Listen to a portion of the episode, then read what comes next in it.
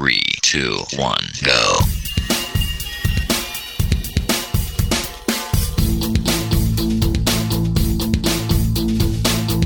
Enredando, la informática que se escucha.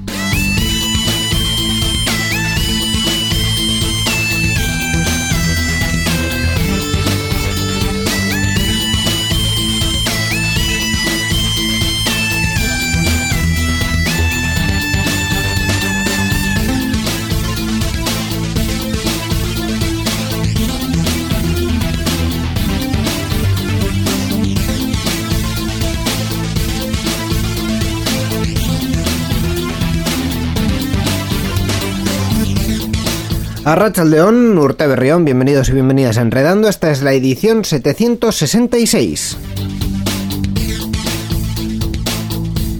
Una edición que efectivamente hacemos comenzando este año nuevo, este año 2023. Una edición en la que, como siempre, comenzamos eh, saludando a Miquel Carmona, Rachaldeón. Hola, ¿qué tal, Rachaldeón? Y Sendino, feliz 2023, ya, 2023. Te veo un poco apagado. Un Tú poco- todavía no has salido de la resaca de Año Nuevo, te estoy viendo. De la resaca de Reyes. De Reyes. Ay, ay, ay. Lo que, lo que duran las cenas y lo que dura Ay, luego ay, el post de las cenas. El ¿eh? postcenas. Hay que, hay que tener mucho cuidado. Post cenas, post comidas, post, post todo. Pues efectivamente. Pues vamos a empezar entonces con, con esta edición de, de Enredando, edición que efectivamente hacemos eh, la primera del año con nuestro formato habitual. Eh, hoy para comenzar el año vamos a hablar con Gaiska para que nos recomiende un videojuego, eh, un videojuego que temo que no va a ser muy navideño, Bueno. ni tampoco muy para todos los públicos, así Bueno, que la, la Navidad ya pasó, ya hay que No. volver a lo que no es Navidad. hay que volver a lo habitual. Habitual, sí. Y también vamos a hablar con Iñaki Lázaro. Hoy vamos a hablar de competencias digitales. También, pues las noticias de GNU Linux y la actualidad tecnológica, como siempre, de la mano de Borja Arbosa. Vamos comenzando, Miquel. Adelante. Comencemos. Participa con nosotros en Enredando. Envía tus mensajes al email oyentes@enredando.net o a través de nuestra página web en www.enredando.net. También estamos en Twitter. Sigue al usuario Enredadores. Esperamos tus comentarios.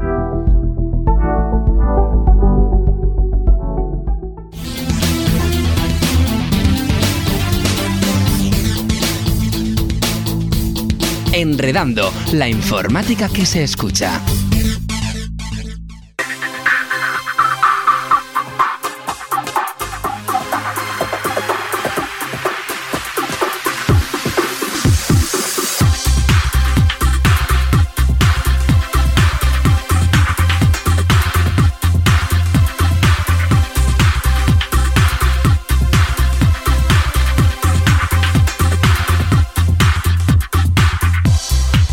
Y vamos ya con las secciones de esta edición de Enredando. Vamos a dar comienzo eh, a, bueno, a nuestros contenidos habituales con la sección de videojuegos. Eh, ya lo tenemos aquí al eh, recomendador, al prescriptor habitual, a Gaisca Carmona, Rechaldeón. Arrachaldeón, buenas tardes. Eh, bueno, después de la recomendación que hicimos eh, la anterior vez de Cult of the Lamp, hoy vamos a hablar de otro juego que no sé si va por el mismo rollo. Mm, ¿qué, qué nos traes hoy? Puede ser que en determinados aspectos sí que digas, vale, esto, esto es, es similar, esto tiene un parecido. Pero al mismo tiempo no, porque al igual que hicimos la introducción especial con el Dark Souls, no sé si os acordáis, id a escuchar enredando eh, programas anteriores, hicimos con el Dark Souls eh, una cosita especial de introducción y demás, porque Dark Souls es el videojuego, vamos a hacer lo mismo, pero con algo un poco más independiente. ¿Por qué? Porque aquí estamos hablando de la bestia del Doom renovado, mejorado 2.0 Ultramaster llamado Metal Hellsinger.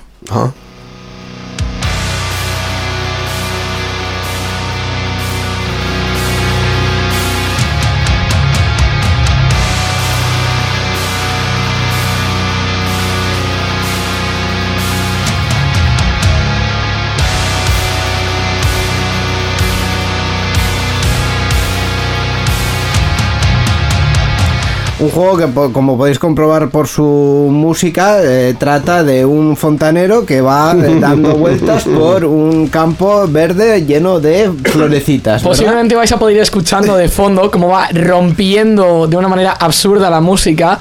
Eh, ¿Por qué? Porque estamos hablando, como ya hemos dicho, del sucesor del Doom. Es un FPS en el que la música, que es heavy metal en este caso, es la absoluta protagonista. Tú estás jugando con tu personaje y matando a tus bichitos y todo lo que tú quieras, pero la música no es cuestión de que sea un acompañante. En este videojuego la música es el, el directorio raíz, base absoluto de todo lo que vas a estar haciendo. Eh, yo esto lo he visto en alguna presentación de PlayStation Talents que emitimos en nuestro canal de Twitch, en twitch.tv. Bueno, de- de Talents lo dudo. ¿De Talents? No. De Talents lo dudo, ¿no? En, perdón, en alguna presentación de Xbox que Sí, emitimos en, nuestro, en nuestro canal de Twitch, twitch.tv barra digital, eh, se vio algún tráiler y... Y yo me quedé flipado. Y es Eh, exactamente no, no, todo- igual. todos nos quedamos flipados porque efectivamente las acciones van al ritmo de la música. Correcto, O la- correcto. O la, música evoluciona con las acciones, no sé cómo decirlo Ambas. exactamente. Es, es- bastante absurdo, pero antes de llegar un poco a la jugabilidad, vamos a dar un par de datitos y luego ya entramos con eso. Perfecto. El videojuego se ha lanzado el pasado 15 de septiembre, hace no mucho. No mucho tampoco. No, no. Eh, y estamos hablando de 8 infiernos, que tenemos es un juego relativamente cortito, 8 infiernos, cada infierno es un nivel, eh, con varias oleadas y un jefe final. El jefe final, a fin de cuentas, es el mismo, pero con forma cambiada y con diferente tipo de disparo y habilidades y demás. El juego está disponible para Play 4, Xbox One, las versiones Next Gen de ambas Windows, Steam y Xbox Cloud Gaming. No sé lo que digo. ¿Qué, qué? Xbox Cloud Gaming está Ah, en todas vale. partes. O sea, si no lo jugáis es porque no queréis. O sea, Vale. id a jugarlo. Eh, y ha sido desarrollado por The Outsiders, que es una empresa de la que no había oído hablar hasta ahora, pero que voy a tener bastante bien echado el ojo a ellos a partir de ya. Eh, respecto a la historia, encarnamos a la desconocida. Así se llama. Que es? Es un demonio que ha perdido su voz, más o menos como yo ahora mismo. Eh, y que la recupera progresivamente completando infiernos. Va matando a los bichos para recuperar su voz. ¿Cuál es la gracia? Que, haciendo un poquito de similitud, analogía, llámalo como quieras, esa voz que ha perdido, eh, que a su vez nos hace de guía, está concentrada en una especie de calavera. Y esa calavera se llama Paz y es un arma. Tachan. Eh, aquí todas las armas tienen nombres. Y no os preocupéis porque no hay muchas, así que no es complicado. Eh, y en este caso, pues los dioses del infierno y sus súbditos y demás secuaces van a intentar ponernos trabas para que no podamos derrotar a todos los bosses, obviamente. Eh, hemos comentado sobre la jugabilidad. Eh, amplíanos, amplíanos. Es decir, ¿cómo, Es- cómo va es esto de, que tú dispares y suenen cosas mientras disparas y hagas pum, pum, pum al ritmo de este pedazo de mm, rock metálico eh, extenuante? es, es realmente muy bonito.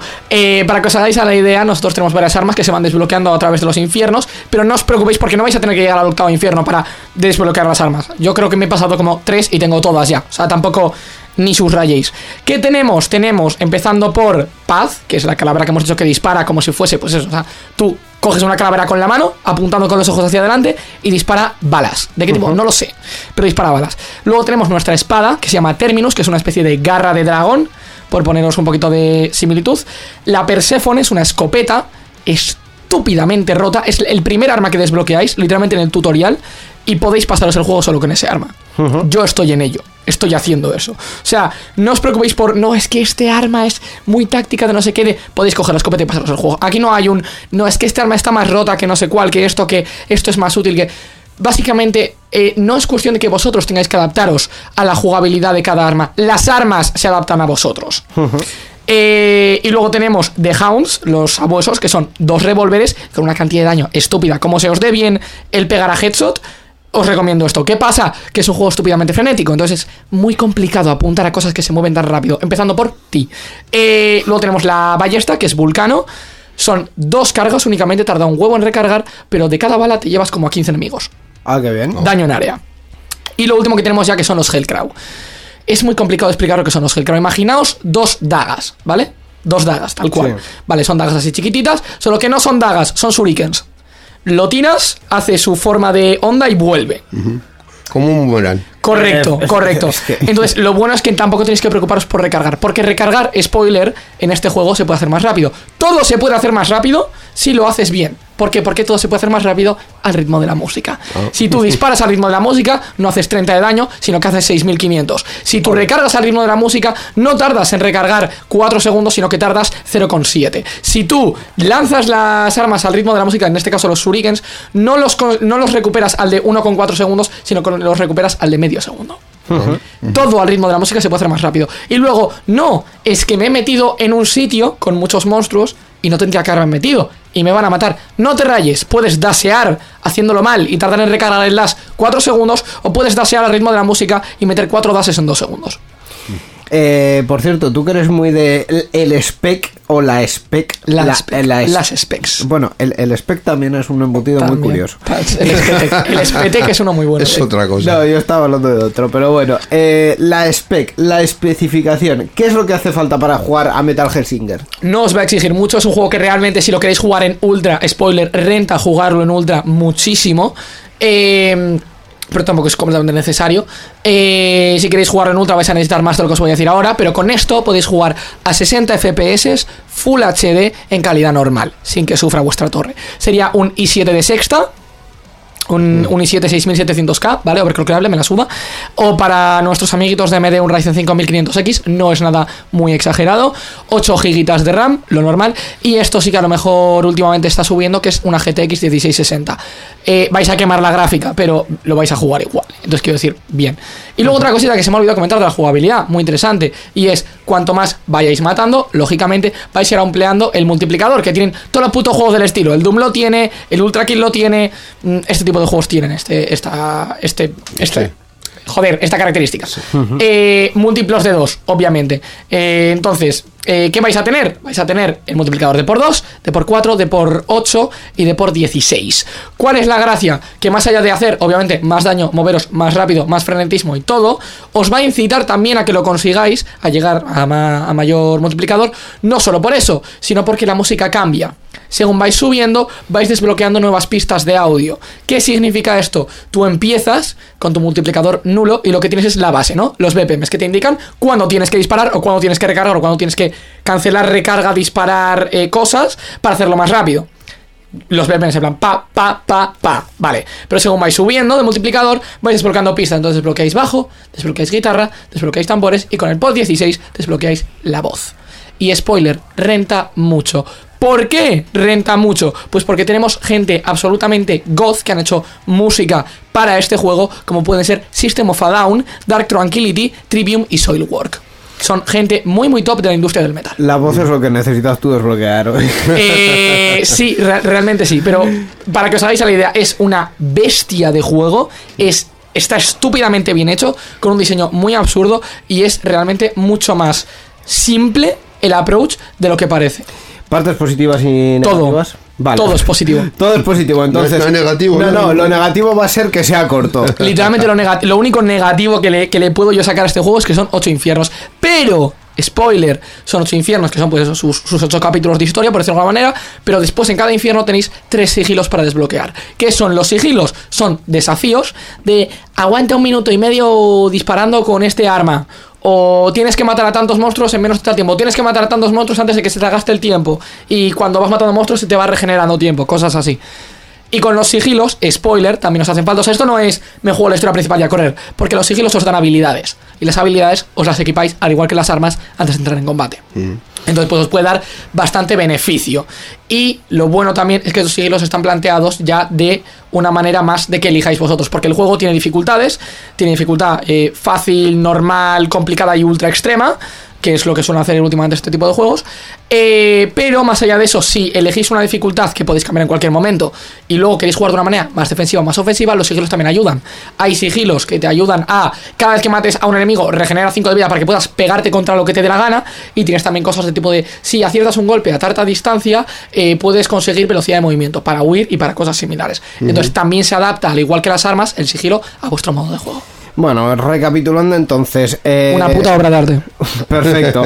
Metal Hellsinger disponible para PlayStation 4, Xbox One, eh, también las versiones Next Gen, Steam y Xbox Cloud Y Gaming. nos vamos con su turbo música. Hala, vámonos, Gaisca Carmona, hasta la próxima. Agur.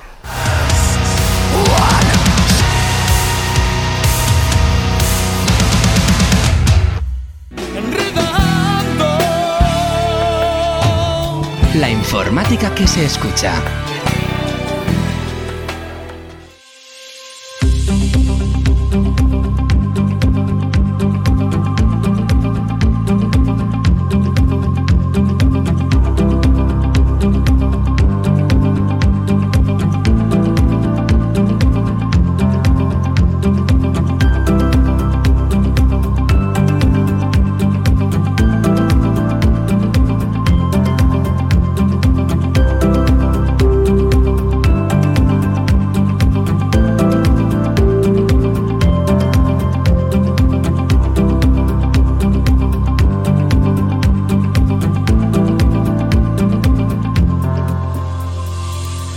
Continuamos en esta edición, la primera del año de Enredando.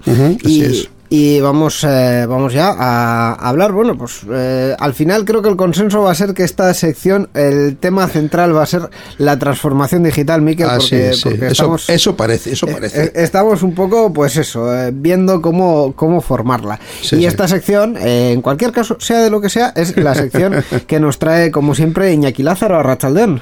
Hola, muy buenas, ¿qué tal? Hola, Iñaki. Pues eh, muy bien, encantados de saludarte, Urte Berrión. Urte Berrión, sí, claro, Eso por es. supuesto. Y bueno, eh, pues deseosos de, de saber qué nos cuentas hoy. Vamos a hablar de competencias digitales. ¿verdad? Eso es, eso es. Al final eh, hemos dicho en alguna, alguno de estos espacios que transformación digital también es transformación sociodigital, ¿no? Que una parte importante es lo que la sociedad que nos rodea, ¿no? Y adquirir esas habilidades tecnológicas que tanto en el mundo de la empresa, en el mundo profesional, como yo diría que también en el mundo mm, pues más, más personal que uno pueda eh, emplear, pues le, compete y le conviene tener en cuenta, ¿no? Y por tanto, creo que es una temática bastante interesante y que no está muy abordada en, en los medios de comunicación y en general en la sociedad, que son esas competencias digitales que nos animan a tener, pues para tener esas habilidades que luego podamos desarrollar, ¿no? Eh, En el ámbito digital, pues manejar internet, manejar eh, diferentes aplicaciones, manejar búsquedas, eh, información, datos, etcétera. Así que, si os parece, hablamos hoy de competencias digitales.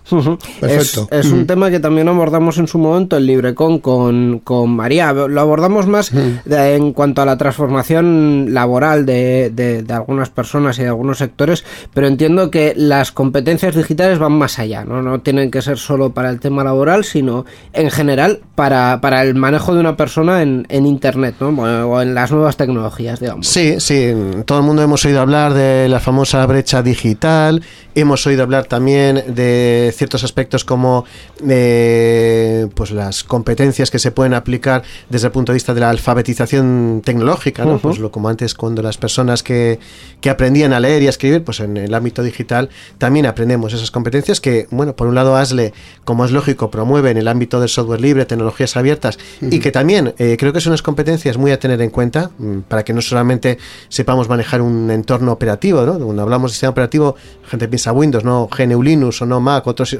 entornos que son eh, totalmente compatibles, complementarios y en general, como comentas muy bien, Niño, yo creo que son eh, habilidades que, que se pueden adquirir a lo largo de, de toda la vida, ¿no? Y que además están constantemente evolucionando, como Sí, es la, la tecnología. Así es.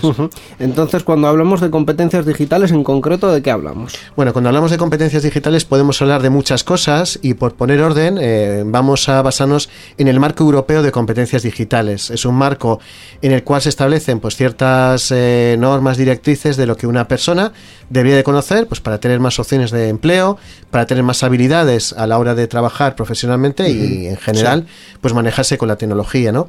Y para esto vamos a recomendar un test que se llama test ICANOS, que se promueve desde Euskadi, desde el gobierno vasco, para precisamente medir esas competencias digitales. Y se podían hablar de cinco áreas principales de competencias y 21 eh, competencias eh, complementarias entre sí, ¿no? Hay un área que es la información, un área que tiene que ver con la comunicación, otra área que tiene que ver con la creación de contenidos, la seguridad y la ciberseguridad y otra área que tiene que ver con la resolución de problemas. En esas cinco áreas, digamos, eh, este test analiza el conocimiento, la competencia de cada persona eh, con respecto a, a las áreas que comentábamos. ¿verdad? Eso es, en un sencillo test de unos 20-25 minutos nos pone una nota, una valoración y uno mismo puede saber en qué lugar pues tiene más virtudes, en qué lugar pues necesitaría nece- eh, algún apoyo, algún tipo de conocimiento extra pues para mejorar, ¿no? Pues, Mejorar por ejemplo, sí.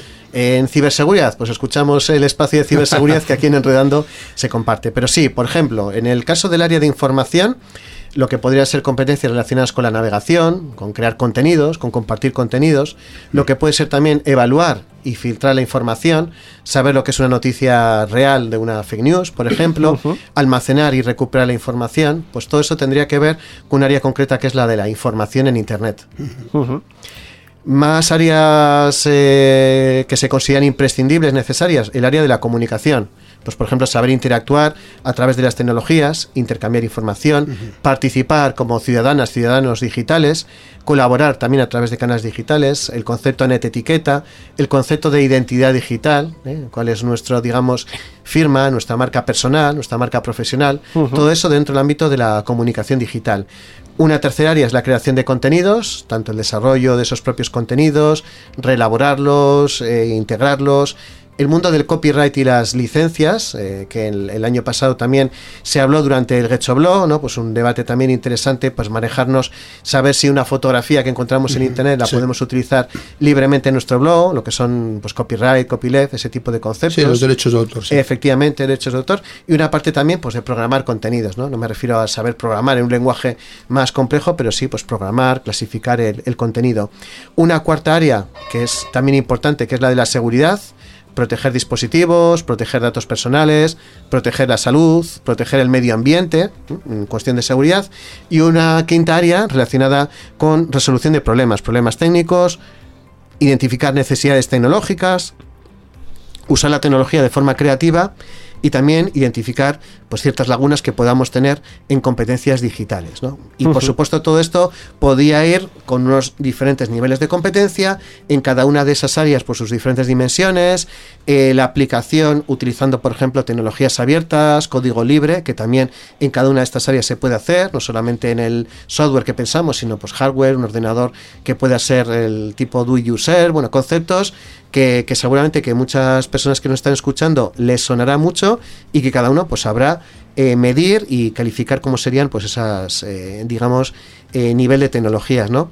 y si os parece ¿dónde encontrar más información de todo esto que estamos comentando en el día de hoy? Uh -huh. en el test Icanos la dirección es muy fácil es test punto icanos con cada kilo uh -huh. punto eus es una página creada por el gobierno vasco donde ya 70.000 personas ciudadanas hemos creado eh, hemos participado, hemos eh, realizado esta encuesta. Uh -huh. Hay test generales, hay test de competencias digitales en el mundo educativo, por ejemplo, para el profesorado.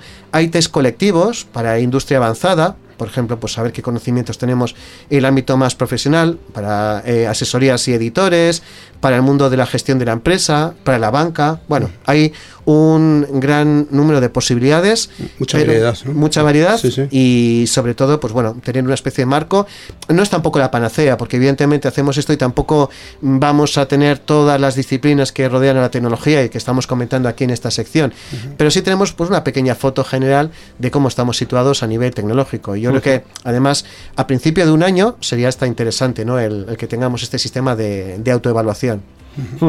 Además, eh, bueno, pues nos da esa, esa fotografía, ¿no? Y que también para, para grupos concretos, pues puede ser, puede ser muy interesante para poder evaluar eh, incluso nuestra propia empresa, nuestros propios eh, compañeros. ¿Tenemos más recursos de los que hablar de sobre sobre competencias digitales? Sí, más sí. que nos quieras comentar? Podemos subir más peldaños en este marco de competencias digitales y también, eh, bueno, año nuevo, nuevas competencias, nuevas referencias. Se está estudiando desde la Unión Europea en un marco también de competencia digital docente, es decir, todas aquellas personas que se quieran dedicar a la docencia, a enseñar, pues hoy en día el, mundo educativo también ha evolucionado, ¿no? Educación por proyectos, eh, diferentes áreas de aprendizaje, diferentes desarrollos de competencias digitales enfocados al alumnado, bueno, un sinfín de posibilidades que ya iríamos concretando, ¿no? Incluso en esa área que antes hemos hablado de la ciberseguridad, pues va más allá de proteger los dispositivos, es conocer sí, sí. qué dispositivos hay que proteger, cuáles son las vulnerabilidades y bueno, pues todo lo que, por ejemplo, pues simplemente escuchando en Enredando y a las eh, personas que están eh, compartiendo sus contenidos, conocimientos relacionados con la ciberseguridad, pues nos ayuda mucho a tener esa información actualizada, ¿no? Entonces, uh -huh. yo creo que es interesante que aunque no nos vayamos a convertir en personas expertas en ciberseguridad, pero por lo menos pues saber tener, si... tener ciertas, ciertas nociones. Efectivamente, tener ciertos recursos Sí, sí. Y yo siempre suelo decir eh, que el mejor antivirus eh, es uno mismo, una misma persona, con sus conocimientos. Sí, ¿no? sí. Luego, por supuesto, pues poder tener una buena herramienta de seguridad. Pero, Pero, hay, que, hay que ser consciente de las cosas que hay Eh, y de lo que hay que hacer, sí. Pues eh, muy interesante este tema sobre competencias digitales y el test que comentábamos, el test Icanos. Eh, pues eh, nada más por hoy. Es que recasco Iñaki por traernos este tema. Suri, un placer y espero que las y los oyentes pues hagan este tipo de test y nos cuenten ¿no? también su experiencia, lo Por compartan supuesto. su experiencia. Claro Claro que sí. sí. Sí. Es que recasco. Suri, hasta la Agur. próxima, Agur. Agur.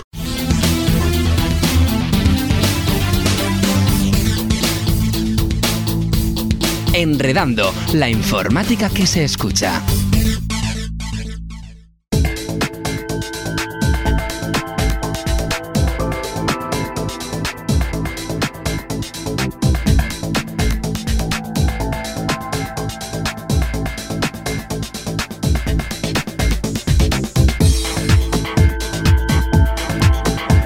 Pues vamos ya con la actualidad de GNU Linux, del software libre, en este programa de Enredando. Y creo que mm, en nuestra tónica de las cuestiones de Año Nuevo vamos a hacer un poco de repaso, de recopilatorio del año anterior, ¿verdad, Miquel? Bueno, más o menos sí, vamos a hablar de eso, vamos a hablar de relacionado, ya que eh, tenemos unos datos que nos indican que el 2022 ha sido el año de Linux en el escritorio. ¡Oh, por fin, hermanos! ¡Ha sido el año de Linux en el escritorio! ¡No veíamos el momento de que llegase! ¡Oh, por fin! Desde 2008 pronosticándolo y ha llegado! ¡Por fin! Pues, efe- Bueno, efectivamente. pero una cuestión, antes de que esta alegría sin par me desboque, Sí, eh. ¿por Nos qué? desborde, nos O sea, ¿por qué este año y no otro? Bueno, pues en el mundo linuxero se lleva años haciendo la broma recurrente de este será el año de Linux en el escritorio, en referencia al vaticinado pero nunca consumado éxito del sistema operativo creado por Linux Torvalds en los entornos de escritorio. Nos hemos pasado tanto tiempo vaticinándolo que mientras tanto Linux ha tenido tiempo de desembarcar y triunfar en- y arrasar en los dispositivos Eso sí, móviles. eso es verdad. Sin embargo, ahora, gracias a los datos relevados por la- en la encuesta de desarrolladores que publica anualmente Stack Overflow, Sí. eh, hay quien cree que finalmente podemos hablar del 2022 como el año de Linux en el escritorio. Y no es que Linux esté a las puertas de amenazar la supremacía de, Microsoft Windows en este campo, pero Linux ha empezado a multiplicar su crecimiento y ya está consolidado en el segundo puesto del ranking de sistemas operativos. El Linux llevaba ya media década en constante pero lento crecimiento con un 25% anual, pero finalmente este pasado 2022 el crecimiento eh, en su uso ha sido casi el doble. Y no solo ha crecido su uso entre los desarrolladores, también han aumentado los usuarios medios. Además, este crecimiento de Linux también se ha observado entre el público gamer. Y es que en torno a un millón de personas han empezado a jugar desde Linux a través de la plataforma Steam. Claro, el, el dato que necesitamos, digamos, es que se ha colocado en segunda posición. Ha sobrepasado a Mac, efectivamente. Es sobrepasando a Mac, eh, Eso que es. es el, el buen dato. Estamos hablando de datos agregados, es decir, Windows todos juntos, Linux todos juntos Sí. y Mac todos juntos. Así es, sí, eso es. Eh, también hay un eh, porcentaje nada eh, des- eh, de- eh, Sí, desdeñable sí. de, de una cosa que se llama Windows Sub- Subsystem for Linux. Sí, que- pero eso no lo han contado para contabilizar estos estos datos, ¿eh? No lo han No. contado porque dicen que es como un poco hacer como, como trampa. Entonces esos, esos datos no los han tenido en cuenta, Es ¿eh? un, es un poco de, Sí. de mezcla. Es al final utilizar eh, un sistema Linux en Windows. Así Sí. que ah, ah, ah, ahí, ahí ha Es- quedado. no han contado ni esos ni las máquinas virtuales. Entonces, pues bueno. o sea que todavía el número es todavía mayor. Lo que pasa es que han querido ser muy puristas y no han contado pues lo que has contado tú, el, el sistema este y, y las máquinas virtuales. No han querido contarlos en este recuento que han hecho. Bueno, pues, Con lo cual eh, todavía el dato tiene más importancia. A ver, es una visión parcial porque esto no es eh, demográfico para nada ni coge a todos los, los usuarios, pero bueno, por lo menos según Stack Overflow, Sí. el 2022 ha sido el año de Linux en el escritorio. Sí, sí. Y lo hemos contado- Aleluya. Aleluya, efectivamente. Y lo hemos contado gracias al club, como siempre. Sí, el grupo de la Asociación en Vizcaya de Usuarios de GNU Linux que se dedica a promover el uso del software libre tanto en el ámbito público como en las empresas y usuarios particulares. Tenemos una página web en la que está esta noticia y todas las que os hemos comentado por aquí y la página web es glv.bit latina z. La informática que se escucha.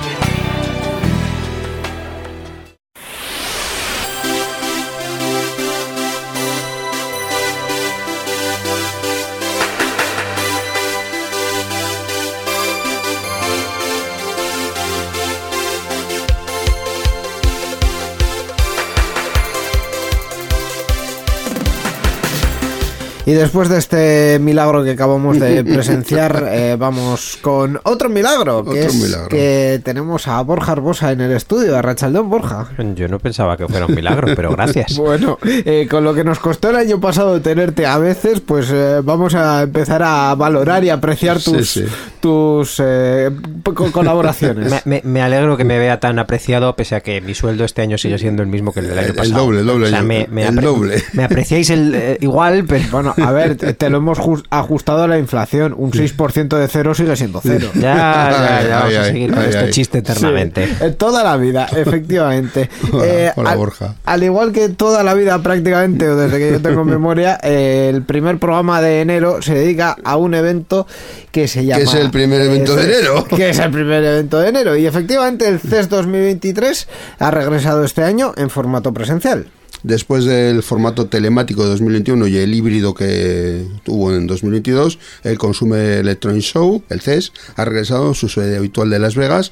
El evento se ha celebrado del 5 al 8 de enero y se ha dividido en 41 categorías de productos diferentes, entre las, entre las que han destacado la inteligencia artificial, la realidad virtual y aumentada, la ciberseguridad, el hardware, la salud digital e incluso el ámbito de las criptodivisas. De las que no vamos a hablar hoy como en el resto de programas de Enredando. Bueno, pero han estado. Entre todo lo que ha habido, eh, vamos a destacar cuatro o cinco cosillas que yo creo que han sido las más eh, productivas. Las más interesantes. Eh, sí. A ver, interesantes ha habido muchas. Otra cosa es que Bueno. les encuentres un sentido comercial. El CES Sí. también es un ámbito para presentar muchos prototipos de esto lo veréis en el futuro. Y luego llega el futuro y dices, ¿dónde están? Bueno, Eh, pe- el futuro, lo que pasa es que cuando llegas eh, ya no es futuro, es presente. Pero Claro, ese es el problema. es de- nunca, al futuro nunca vas a llegar. por ¿no? ejemplo, Lenovo ha presentado dos portátiles, uno de ellos que es una especie de portátil eh, infinito, es decir, es una pantalla plegable y literalmente todo el portátil es pantalla, incluso el área del teclado es pantalla y luego ya le puedes poner una- un teclado si quieres tú o no. Eh, y quizá el, el que a mí personalmente me ha interesado más, que es uno que han llamado ThinkBook Plus, que tiene una pantalla rotatoria. Por un lado tienes eh, una pantalla normal y por otro lado tienes una pantalla de tinta electrónica, que básicamente puedes utilizarlo como portátil normal o como tablet en cualquiera de las dos pantallas. Eh, la ventaja de esto, ahorro de batería, porque lo que consume últimamente más en los portátiles es la pantalla. Entonces, sí, y en los móviles también, pese a que unos cuantos años atrás también recuerdo un concepto similar en un teléfono móvil que era por un lado de pantalla normal y por otro lado de tinta electrónica, mm, nunca más se supo. Eh, pero no creas que esto está teniendo tirón, ¿eh? Porque aparte de mm, productos como el Remarkable, que se supone que es para imitar el tacto, bueno, el tacto, el, el, el- el feeling del papel y de hacer notas en papel y tal, eh, incluso Amazon se ha puesto otra vez a hacer eh, de este tipo de, de productos orientados, pues eso, a tomar notas, a, a la escritura manual más que a la lectura. Entonces, igual esto, a ver, no creo que vaya a ser generalizado, pero igual esto no se queda solo en un experimento de Lenovo. No, hombre, a ver, hay que entender que lo que se presenta aquí en su mayoría son conceptos. La gente busca pues simplemente saber qué es lo que va a tener más tirón y si consigue suficiente interés en el producto, a partir de ahí empiezan con la siguiente fase que sería empezar a producir a un poquito más en masa. Y ya sí definitivamente llega pues al, al consumidor final. Pero es que es como ir a la yo qué sé voy a poner un ejemplo que yo no soy muy de moda pero por ejemplo vas a esos desfiles de moda A que unas siempre pasarelas los ves por la de- tele y sí. dices pero quién se pone eso pues probablemente nadie. Ahí simplemente se, se, se seleccionan conceptos de lo Sí. que se va a llevar. No es no, no es para el consumidor final en general Sí, pero bueno, aún así... eh, perdonen mi ignorancia eh, que yo sobre la moda sé cero Aún así, eh, siempre podemos decir que en un CES hace ya unos cuantos años se presentó el primer móvil plegable y no lo presentó Samsung. Samsung fue eh, el que continuó la, la historia, pero el primer móvil plegable lo presentó una empresa china de la que nadie ha oído desde Sí. entonces y lo presentó en un CES. Y O también el que- primer móvil con este touch eh, especial que no solo ya te reconocía el hecho de que táctil, sino táctil con presión. Es Sí. decir, como ya mm, luego se popularizó con, con Apple y sus iPhones, pero Sí, no sí. fueron los primeros en presentarlo, simplemente alguien pues lo, lo vio antes y lo presentó antes. Pues sí. Eh, otros conceptos así un poco más eh, estrafalarios han sido eh, el que ha presentado LG, que es el primer televisor comercial del mundo con eh, transmisión de audio y vídeo a 4K 120 Hz, o sea, eh, mm, a tope de, de- de hercios de todo, eh, en tiempo real, sin cables. Es decir, expliquémonos. tenemos una tele, una tele en concreto de 97 pulgadas que está en una pared o colgada de un La techo. típica que tienes en tu casa. En el- Sí, pues cualquiera tiene su En el CES las han puesto colgadas del techo para que se vea que el único cable que hay es el cable de corriente.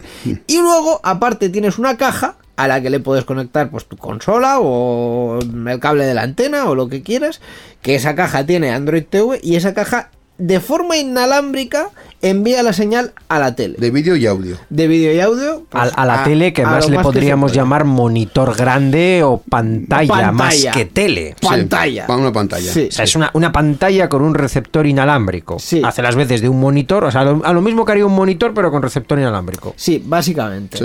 Eh, ventajas, pues hombre, si tienes sitio para tener una tele de 97 pulgadas Y dinero para pagarlo. eh, y dinero para pagarlo, pues eh, por lo menos no tienes que tener un mueble donde poner esa tele. Lo pones directamente a la pared y todo, y todo bien. Eh, un concepto, el, el reto técnico, digamos, es que para enviar vídeo 4K 120 Hz sin compresión, haced eh, la cuenta, son, eh, mm, creo que son 4000 píxeles de ancho por 2500 de, de largo. Eso por 120 cada segundo, por todos los segundos que hay, pues, eh, en fin, sale un chorro de vídeo impresionante. Eh, El, el otro reto es tener una pared suficientemente grande para poner esa, ese, No, esa pero- pantalla. Y el último de ellos en el chorrón de no dinero a invertirlo. Sí, pero También. quiero decir, el reto... Yo en mi casa no tengo una pared de ese tamaño. El reto tecnológico es interesante. Luego ya, pues eso, lo que decís, eh, quién lo va a usar y el precio que, que va a tener. Eh, como el uso también que le pueden dar, mm, eh, o presumible, que no sabemos si va a terminar eh, arraigando, lo que ha presentado Qualcomm y Bullet, que han presentado básicamente un sistema de comunicación vía satélite para móviles Android para enviar mensajes de emergencia, que es muy parecido a lo que presentó, creo que en el último iPhone Apple, eh, para poder recibir mensajes aunque no tengas cobertura. Eh, en vez de tener solo, digamos, la comunicación por, por radio terrestre, tiene, los móviles también tienen el hardware necesario para comunicación vía satélite y mediante esa comunicación se reciben pues, mensajes de emergencia o puedes enviar mensajes pero no puedes llamar porque necesitas una antena gorda para llamar pero sí da para enviar No mensajes sé por qué yo tenía entendido que el número 112 o los números de emergencia podías llamar aún sin cobertura. No exactamente tienes que tener cobertura de algún operador aunque no Lo- sea el tuyo Lo que no hace falta que tengas es, eh, o sea, que estés dado de alta, puede ser una tarjeta que incluso esté anulada. incluso, o sin, sea, tar- incluso sin tarjeta. O sea, sí. tú coges cualquier móvil y cualquier móvil, Sí. por definición, si tiene cobertura de algún operador, puede llamar al 112, aunque no tenga tarjeta, aunque y la aquí tarjeta la esté caducada, mejora es sea. que te enganchas a un satélite. La mejora es la que, cobertura- Si tú, que si tú vives en el medio de Texas donde no hay ni una puñetera antena y estás em, Aislado. eh, aislado en tu granja Sí, en medio del no Sáhara, yo que sé, algo así. absolutamente ejemplo. nada cobertura satélite o- cobertura satélite siempre tienes siempre Sí. que tengas vista al cielo cobertura satélite tienes pues mediante este sistema puedes enviar y recibir mensajes eh, pues sobre todo en casos de emergencia Oh. que eso puede ser Sí. eh, bastante bastante útil si es que lo implementan porque hay que poner un hardware específico para que esto funcione Vale, vale. vale. las llamadas no funcionan porque necesitas una antena como de metro y medio de largo O, o sea, que lo que aparecía en estas pelis de espías y tal, el hacker que eso cogía un móvil, lo conectaba vía satélite para No, enviarlo por una línea segura, eso era más falso que Judas. No, o sea, los móviles vía satélite, los móviles vía satélite existen, pero son zapatófonos, siguen siendo zapatófonos porque Pero una necesitan- PDA normal y corriente o... No, no, no, No, no, no, no, no, no, no. O sea, necesitan integrar una antena que es metro, metro y medio. O sea, que hace Lo falta. que nos contaban en la jungla 4 era mentira. Todo. Eso, Vas a conectar con tu móvil a unos A ver, satélites, no eh, sé las qué, que los películas- hackers... Las cosas tecnológicas de las películas suelen ser bastante fantasiosas, Sí, normalmente. Efectivamente. Y ya a lo más realizable, digamos, o a lo más concreto que se ha presentado en el CES, eh, los grandes desplegadores de hardware eh, han, han presentado. eh, Perdón, los que más hardware han desplegado han sido Nvidia y AMD, que esto era yo lo que, que- lo que yo quería decir. Eh, no han presentado ellos el hardware directamente, sino que les han dado a todos los que hacen portátiles eh, sus gráficas. En concreto, Nvidia ha presentado su serie 40 para portátiles, es decir, la 4090, la 4080, la 4070, todas estas. Eh, a unos precios, pues eh, podéis imaginaros que muy asequibles, sobre todo la gama alta 40-90, 40-80, nada, 3.000 euros por portátil. esas Entras cosas. con dos riñones y sales con un riñón y una gráfica. Eh, no, Entras con dos riñones y sales sin riñones. No, directamente, con con un una gráfica y sin riñones, directamente. Y por otro Los lado- dos. Y por otro lado, AMD pues ha puesto también eh, de gala su serie de gráficas para portátil, que en su caso es la 7000M. Eh, pues bueno, en, en los mismos términos con otros vendedores, pero en los mismos en los mismos Con términos. otros fabricantes, ¿no? con otros fabricantes. Aunque no vayamos a hablar de criptomonedas, es posible pensar que en algún momento las gráficas van a bajar de precio ahora que ya no hay tanta minería. Sí, eh, sí bajaron, han- ¿no? Sí han bajado de han precio. bajado. O sea, quiero decir, eso ya es una realidad. Borja, Ah, bueno. bienvenido a 2023. Menos Las mal. gráficas han bajado de precio, puedes comprarte una, no son prohibitivas. Ah, No son- es- estas sí. no son- a ver, Bueno, es que eh, son las últimas. Bueno, sí, son las pero- últimas y básicamente eh, tanto A lo mejor eh, no son tan caras como las últimas No. que eran las últimas hace un año. Tanto Nvidia como AMD han presentado en el CES las gamas altas. Eh, las gamas bajas también se van a vender, pero eh, ob- obviamente Nvidia no viene aquí a presentarte una 4030, que es probablemente lo más bajo de, de gama. Pues no, te presentan los pepinacos gordos y te ponen un benchmark y te dicen, mira, es que en el Cinebench sacamos 84 millones de puntos. Y tú dices, bien, claro, con un procesador tope de gama, con una gráfica a, a todo el chorro que da, pues, pues sí, pues sí, efectivamente. Bueno saberlo. Pues así es, así es el CES, o sea, quiero decir, vienen a enseñar lo nuevo y lo mejor, pues de todo el hardware. Lo guay, básicamente. Efectivamente.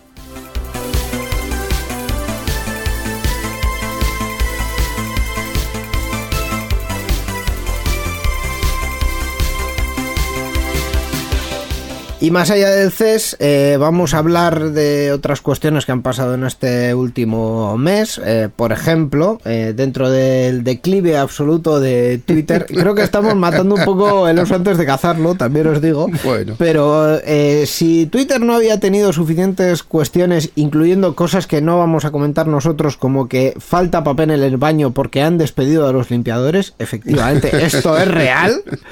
Esto es real, pero además de todo esto, eh, han puesto, bueno, un, un hacker, un usuario ha puesto a la venta los datos de 400 millones de cuentas robadas. Bueno, de, Datos los, datos, de- los datos son los robados y las cuentas son 400 millones. Todo esto en Twitter. Un usuario de un conocido foro de hacking asegura poseer y tener a la venta los datos de 400 millones de usuarios en Twitter. Estos datos, estos datos han sido extraídos a través de una vulnerabilidad que ya ha sido reparada. El ciberdelincuente se hace llamar Goat User, eh, Dios, ¿no? Goat. Sí, el usuario Dios. El usuario 2 y asegura que los adquirió en 2021 y principios de 2022 y que los ofrece a cambio de, de 200.000 dólares. mil dólares, sí, esos Ah. 200 mil dólares. Oye, no es, para ser 400 millones de, de usuarios no es, no es demasiado. Muchos de esos datos pertenecen a cuentas verificadas, esto es, pertenecientes a celebridades, políticos o empresas. Entre algunas de las cuentas que se mencionan se encuentran nombres como el del empresario Kevin O'Leary, el hijo de Donald Trump, el investigador de seguridad Brian Cripps, la activista y política de la Cámara de Representantes de Estados Unidos, Alessandra Ocaso Cortez. Efectivamente. Eh, de los verificados antiguos, Mm, quiero sí. decir, de la gente que efectivamente sí era relevante. De Verificados de verdad. eran verdad. Eran de verdad, sí. Eh, de hecho, mm, de estos cambios que ha hecho Twitter últimamente, eh, Twitter ahora tiene tres tipos de verificados. El, el azul, Sí. Eh, bueno, el azul Los- los nuevo, colores, el sí. Mm. azul nuevo, el azul antiguo y el amarillo. El amarillo es el. Pero estaba el gris también, ¿no? No, todavía, Esto- todavía el gris no lo han puesto en marcha. El, eh, el amarillo es rollo mm, eh, Dorado. oro- dorado. Es rollo. Twitter le ha dado esta insignia a la, a la persona. Pues medios de comunicación, gente relevante. Eh, luego está el azul que puedes pagar, que es el de Twitter Blue. Y en el azul viejo. Han sido aquí los amigos de Elon Musk y sus amigos tan, tan capullines de poner esta cuando tú le das al verificado para saber qué es, pone esta cuenta es un verificado antiguo, por lo que no sabemos si es relevante. Dices, bueno, te acabas de cargar en todo, te, te acabas de cagar en todo lo que compraste, Elon Musk. eh, en su línea. Entonces, pues bueno, eh, más allá de eso, efectivamente cambien sus contraseñas porque, porque 400 millones de usuarios son muchos millones de Por- usuarios. por- porque Twitter sigue sin caer. Otra opción es cerrar directamente la cuenta y largarse a otro sitio. Hombre, yo sigo diciendo que Mastodon es el sitio al que hay que ir y que probablemente sea el mejor sitio al que ir, pero Pues no, ya, ya saben, síganos, ¿no? En Euskadigital. sí, en Eus- sí tenemos cuenta, de, sí, de verdad tenemos cuenta de Mastodon, Ah, ¿sí? Euska Digital en mastodon.eus. Ah, Ríete, pero estamos en más todo. Efectivamente, bien, bien. efectivamente. Pues yo- mira, me acabo de enterar. Yo creé tres cuentas, la mía, la de Euska Digital y la de Sarian Sear, por lo que pueda pasar. Hay, en fin, hay que procurarse siempre algo para el futuro. Bueno, sí, bueno. eres el bote salvavidas, nunca se sabe. Efectivamente.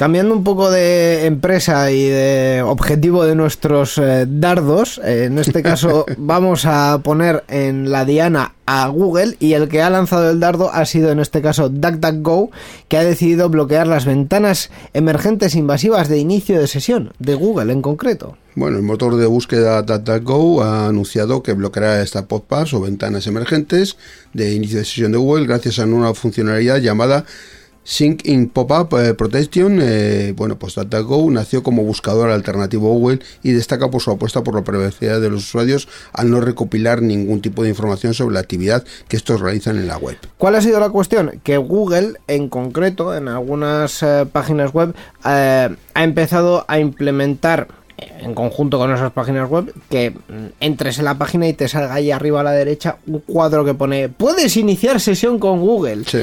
y en el 98% de los casos le vas a dar a la X porque no quieres iniciar sesión con Google pues eso en concreto es lo que está eh, bloqueando DuckDuckGo con su navegador porque es eh, absurdo y tremendamente molesto mm, según ellos y yo también estoy de acuerdo ¿qué queréis que os diga? Ahora que hablamos de navegadores, un dato sobre un navegador totalmente irrelevante, como es el caso de Bing. Voy a aprovechar ahí para lanzar la puñeta, ya que lo estuve leyendo el otro día. Que han, han mencionado que van a integrar al famoso eh, bot de, de chat, chatbot GPT, del que estuvimos hablando en el, en el anterior programa, esa inteligencia Sí. artificial que le dices y te contesta con Sí. cosas medianamente lógicas.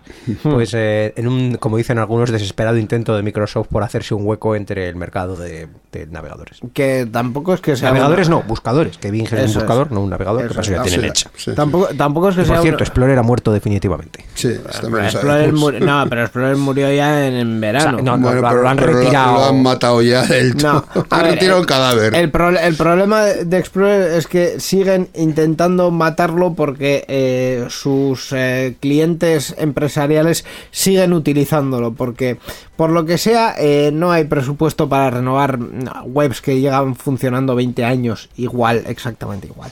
En fin, no, eh, sobre el tema que comentabas, Borja, no es, no es una chorrada porque a- al final eh, uno de los problemas con los que se encuentra mucha gente en los, en los buscadores es que hay veces que no saben lo que buscar.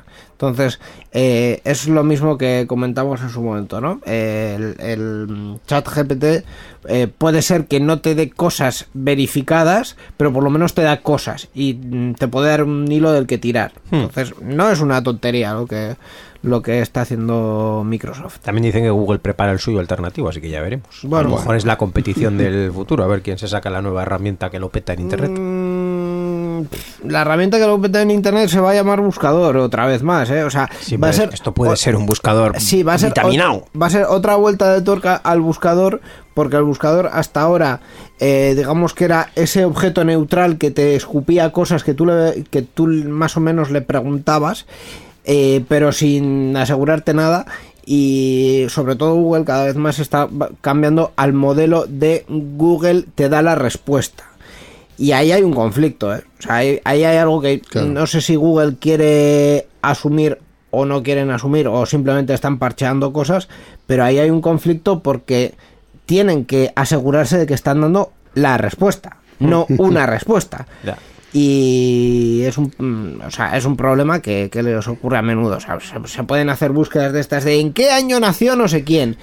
Y es posible que la respuesta no sea la que te da Google, que sea otra. Si, tiene, si es un personaje muy conocido, pues lo cogerá de Wikipedia y bien, pero si es alguien así un poco menos conocido, Sí. es posible que o sea otra persona o te dé una fecha de una web que Dios sabe lo que es. Eh, y eso es un problema. Ojo, y todo esto enfrentado con otro problema, que es que Google, a la par que Amazon, han descontinuado bastante la inversión en los asistentes y virtuales, tanto Alejandra como, como Assistant de, de Google. Creo que Sí. están bajando bastante Ba- la, la pasta que han puesto en ellas. Básicamente porque se han dado cuenta ambos dos que, sobre todo Amazon, que eh, Alejandra no ha servido para ayudarles a lo que querían, que era vender más. No, no, pero es que Básicamente. Mm, Ayer vi una cosa que para mí confirmó bastante esta tendencia, que es que un altavoz, en este caso inteligente de, de Amazon, que llevaba Sí. tiempo echándole un vistazo en el mercado, Sí. que era el Echo Show 8, Ocho, de segunda generación concretamente, que se vendía a un precio original como de 130 euros en la, en la aplicación de Amazon. Estas navidades lo han promocionado como mm, compradlo, lo hemos bajado a 75 euros, super oferta, chollazo, oportunidad para toda la vida. Vale, se acaba la campaña navideña, que para ello fue el uno de los primeros días de rebajas, por decirlo, post Sí, campaña sí. navideña, baja a 60. Sí, sí, sí, se- Vale. se, quieren, se quieren quitar eso de en medio. Sí, la pregunta es por qué. La- pues por lo que te decía, porque no, no venden más. O sea, el objetivo de, de Amazon con su asistente de, de voz. ¿No va a haber más ecos? ¿Eh? ¿No va a haber más ecos? No va a haber más ecos. Va- Van a hacer. Sí. eh, Otro sonido, gracias, Íñigo. Te, te has quedado ahí con el chiste medias. sí, es que iba a No decir pasa nada. Que, que van a hacer una cámara anecoica. Ah, sí. Eso. Eh, no, pero, pero el objetivo de, de Amazon, y esto eh, digamos que es eh, Vox Populi, es que querían que Alexa les ayudase a vender más. dicho, la has dicho, palabra, has dicho, has lo he dicho dicho, la lo he palabra, dicho. lo has dicho la palabra. Querían que les ayudase a vender más productos en Amazon y que la gente hiciese pedidos rollo mm, Alejandra, cómprame una pizza. Pero es que esto no está ocurriendo. Sí. Ah, O sea, pero Amazon reparte pizzas. no. Em, es un ejemplo. Te estoy poniendo un ejemplo. Menos mal, yo al enterado. Entonces, claro, cuando Claro, tú compras. a lo mejor eso va con un Just Eat de la vida, pues Sí, pero cuando tú compras un aparato. Me han hecho suficientes partners, sí, pues ese es el problema. Cuando tú compras un aparato que te cuesta 30 euros eh, y lo único que le- y el software es gratis y lo único que lo usas es para decirle Alejandra, apágame la luz, Alejandra, enciéndeme la luz, Alejandra, ¿qué hora es? Mm. Pues esto a Amazon no le está saliendo rentable, porque el hardware viene muy subvencionado y el software lo están ofreciendo gratis. A lo mejor la pista es que lo compras por 30 euros, pues se va por 50 y ya no lo comprarías. Eso Correcto. ya directamente a Amazon debería de darle una idea de por dónde de- tiene la necesidad la gente. Correcto, mi apuesta en Enredando lo oyeron antes, en tres años, Alexa la mierda. Yo lo he dicho. Otra vez. Otra vez. Te vas a, vas a activar todo. ¿Y qué vas a hacer con tu sintonía, Íñigo? Eh, pues Favorita. Pues bueno, eh, como... Ya no dirás más su nombre directamente porque ya la has matado. No, pues- pues Esto es como- Google Plus. Tú lo mataste primero y después se murió. Google Plus lo maté yo primero en Sanear Sear allá por 2013. En Bueno. fin, voy a dejar de ser el señor Cascarrabias, te voy a despedir, Borja. Ya, ya matas a Alejandra y ya matas la sección. Por sí, favor. porque es que ya, Ya- se nos ya ha acabado nos- el se tiempo. nos acabado el tiempo. No hay más. Hasta no la podemos pro- seguir matando el tiempo. Hasta la próxima, Borja. Un abrazo. Agur. Participa con nosotros en Enredando. Envía tus mensajes al email oyentes@enredando.net o a través de nuestra página web en www.enredando.net. También estamos en Twitter. Sigue al usuario Enredadores. Esperamos tus comentarios.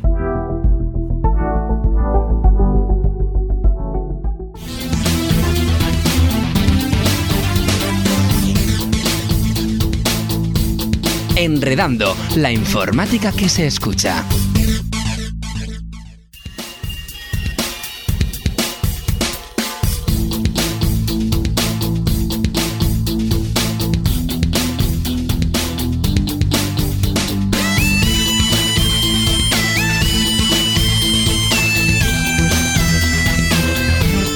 Pues hasta aquí esta edición 766 de Enredando. Edición en la que hemos vuelto. La edición en la que hemos vuelto, como dice Gaiska, eh, y edición que ha tenido de todo. Ha tenido videojuegos, ha tenido transformación digital, ha tenido un milagro, un verdadero milagro. sí, eh, algo- algo, prácticamente navideño. Un regalo de Reyes, sí, sí. Sí, efectivamente. Y también la actualidad tecnológica que, Hmm. como siempre, nos acaba de traer Borja. Pues eh, lo dicho, aquí, com- bueno, terminamos y comenzamos realmente. Sí. Terminamos esta edición de Enredando pero que es la que da el pistoletazo de salida al 2023, al menos por nuestra parte. Así es. Que nos queda ya hasta, hasta julio, hasta terminar la temporada ya nos queda. Unos cuantos meses. Pero lo vamos a hacer como siempre con este track que está sonando de la Euskal Encounter 30, vamos, del año pasado. Ahora Sí, sí. podemos decir que era del año Ahora sí pasado. podemos decir el año pasado porque la de este año todavía no ha pasado. Efectivamente. No ha ocurrido. esta canción se llama The War of the Worlds del autor Osun, Aguesón, como queréis pronunciarlo. Eh, no sé cómo se pronuncia. Yo lo pronuncio a huesón. Agüesón, pues Agüesón, va a ser. Eh, seas quien seas, eres Agüesón. Eh, por cierto, que creo que este, esta persona es de las primeras veces que presenta algo en una Euskal. A mí no me suena el nombre. Aún así, pues eh, nada más. Gracias por escucharnos, gracias por seguir enredando y en dos semanas más tecnología aquí eh, en Enredando en Euskal Digital. Hasta la próxima. Agur. Agur.